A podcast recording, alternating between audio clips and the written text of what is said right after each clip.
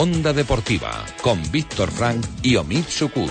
Y hablamos del Club Deportivo Castellón, día de anuncios en el conjunto albinegro, anuncios de renovaciones, de fichajes. Eh, el primer anuncio fue la renovación de Arturo Navarro. Es eh, una renovación que era un secreto a voces. De hecho, hace un par de semanas ya les confirmamos que Arturo Navarro sería jugador del Castellón eh, esta temporada, pero hoy se ha hecho oficial la renovación y se ha firmado el contrato del futbolista castellonense, del defensa central, que seguirá unido al conjunto albinegro de cara a la próxima temporada. Muy buena noticia porque es uno de los puntales, es uno de los eh, hombres eh, referencia en esa defensa, que parece que es una de las líneas que más estabilidad está teniendo en la continuidad ¿no? para la próxima temporada, con Guille Vázquez que también renueva, con Luismi que también renueva. En fin, más o menos el mismo equipo en esa línea o muy parecido que el de la última temporada. Esto es lo que decía el castellonense sobre su continuidad. Se muestra bastante optimista con el equipo que va a presentar y que va a proponer el Castellón para la próxima temporada. Sí, han renovado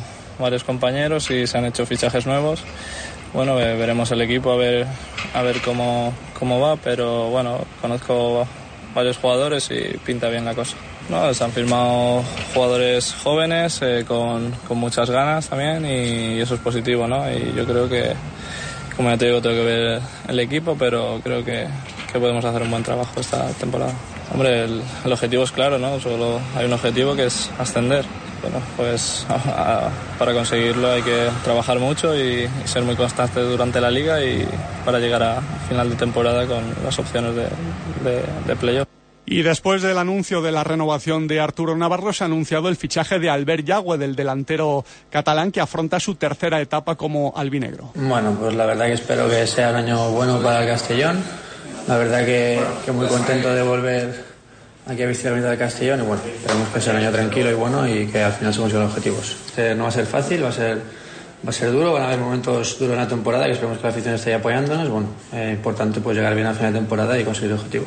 Bueno, es importante no hacer un equipo fuerte, ¿no? Sabemos de, de la calidad y la, la, fortaleza del grupo, del grupo valenciano y es importante tener un equipo con buenas bases, ¿no? Bueno, y que tanta gente arriba, pero al final la competencia si es buena y, y sana, yo creo que al final se beneficia al equipo.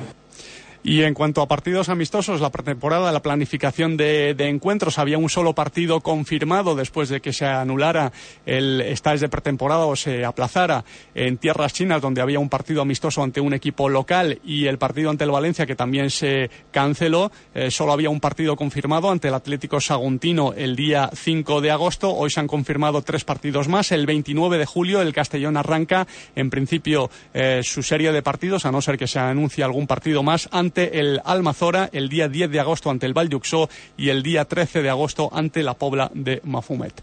Estos son los tres partidos, además del partido ante el Saguntino. Aquí lo dejamos, mañana más, saludos.